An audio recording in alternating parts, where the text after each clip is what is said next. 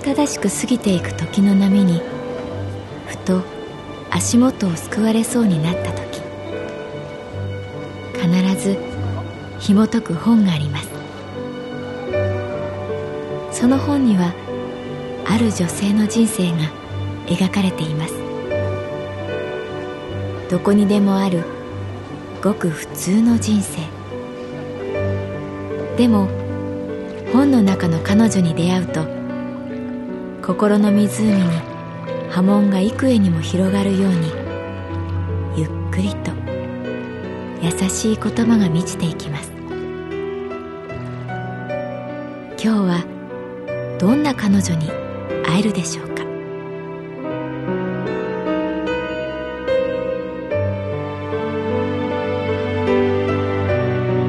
サウンドライブラリー。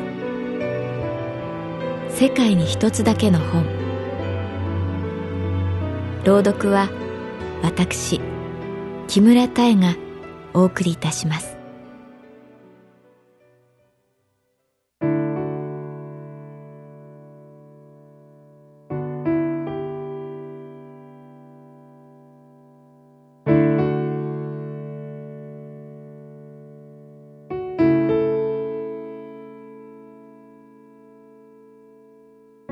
私の名前は月原かな子。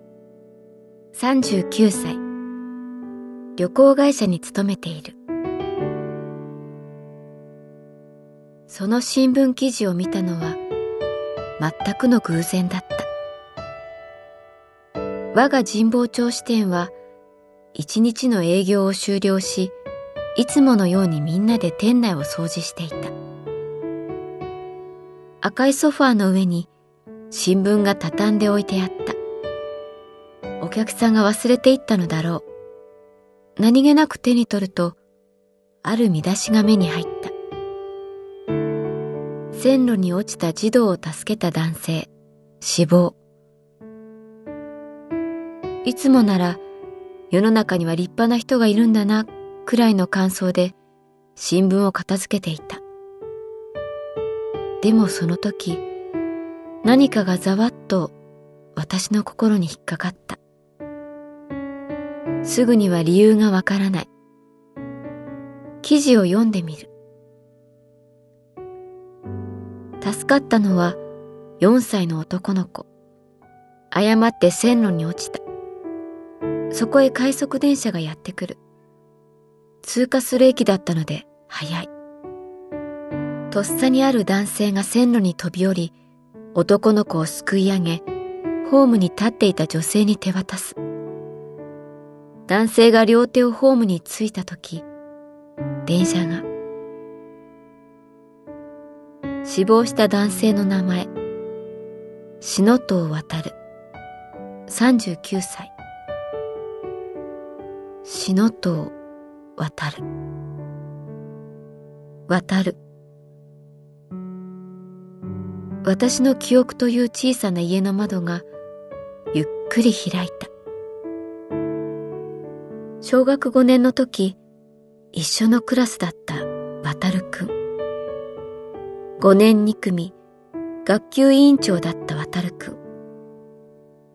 私は由美子ちゃんと渡るくんと3人で夜のプールに忍び込んだ。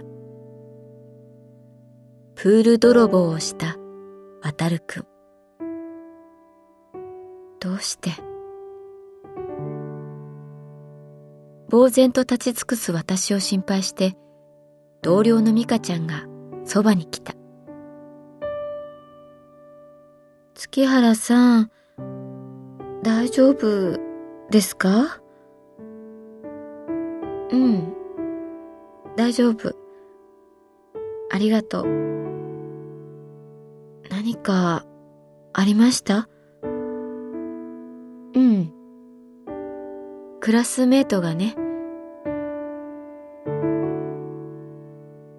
その先の言葉が出てこなかった。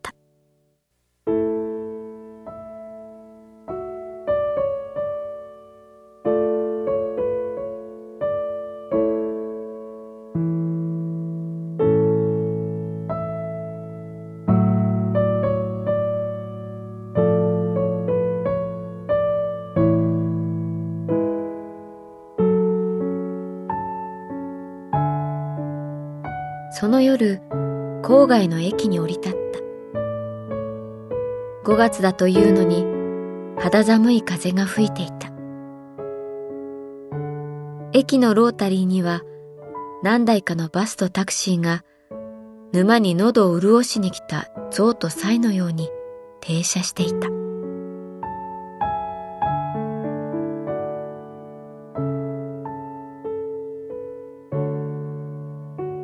お通夜の案内を持った男性が立っている。軽く頭を下げると、ご苦労様です。と小さな声で返した。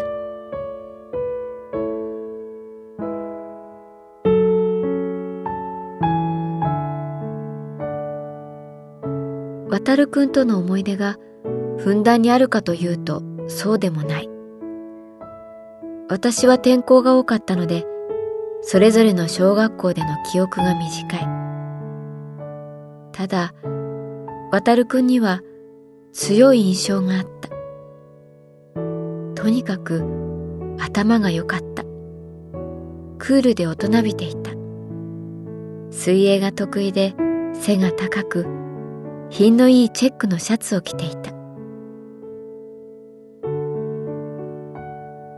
お焼香をするとき、渡るくんの写真を見た。小学5年の面影を探す。確かに、渡るくんだった。お母さんらしき人と目が合った。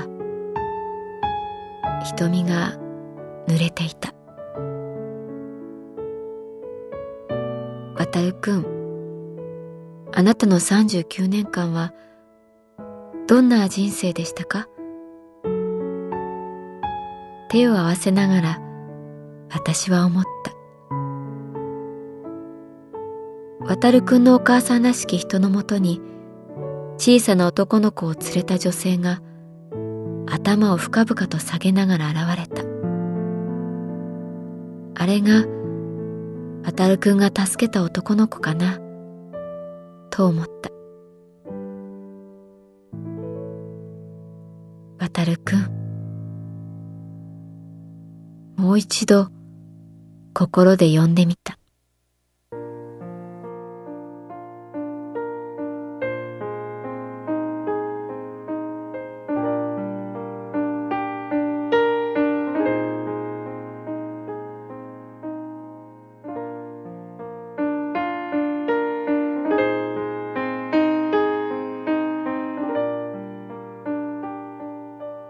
葬儀会場を後にして駅まで歩いていると肩を叩かれた。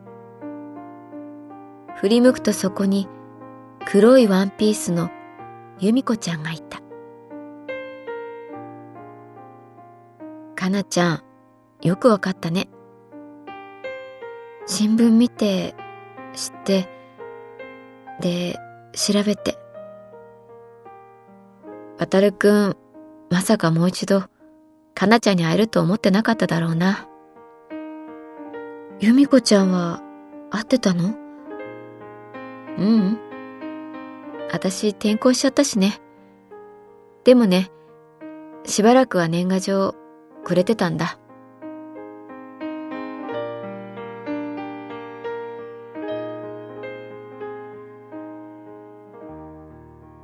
風は止んでいた。アーケードのあるシャッターの閉まった商店街を私たちは並んで歩いた。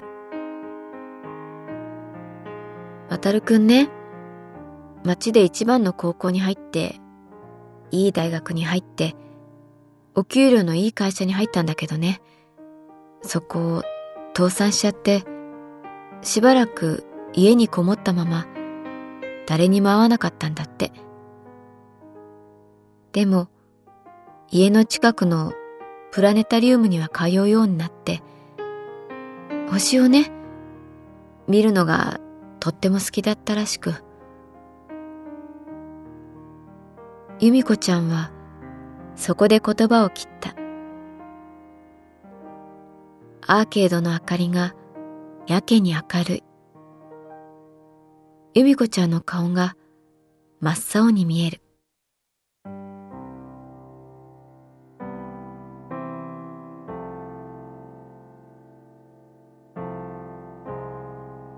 一度だけ長いメールがね、来たんだ。3年くらい前かな。まだ私がパリにいる頃。渡るくん、乙女座のスピカが好きだって書いてた。北斗七星の絵の部分をずっと下に見ていくと、とびきり明るい星があるって。それがスピカだって。メールにはこんなことも書いてあった。北斗七星っていうのはね、もともと中国の名前なんだ。北斗は飛尺っていう意味。あの七つの星を世界中の人がいろんなものに例えた。フランスはお鍋に、日本では船に、アラビアでは三人の娘が引っ張る棺に見立てたんだ。七つの星は、ただそこに輝いているだけなのに、おかしいよな。人はいろいろ言うんだ。由美子ちゃん、ただ輝く七つの星でいればいいよ。人には勝手にいろんな名前で呼ばせればいい。大事なのは暗闇を照らす輝く星でいるかどうかだから。きっと私が落ち込んでるってメールに書いたから、渡るくん励ましてくれたんだね。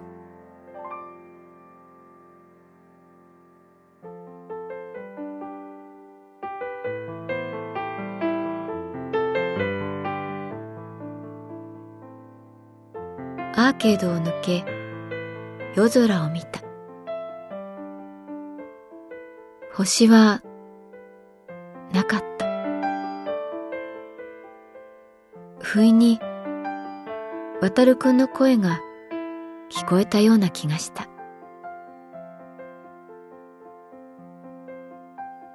ただ輝く七つの星でいればいいよ。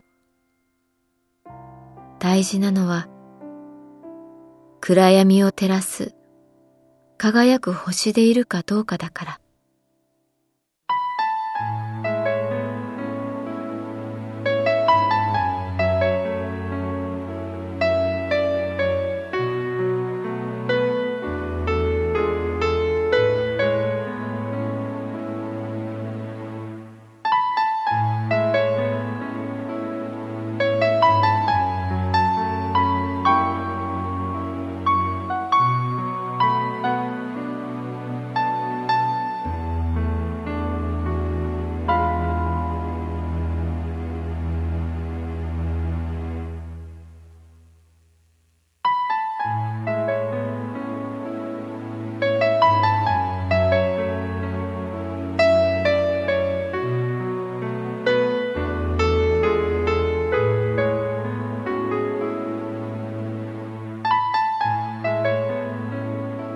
ドライブラリー。世界に一つだけの本。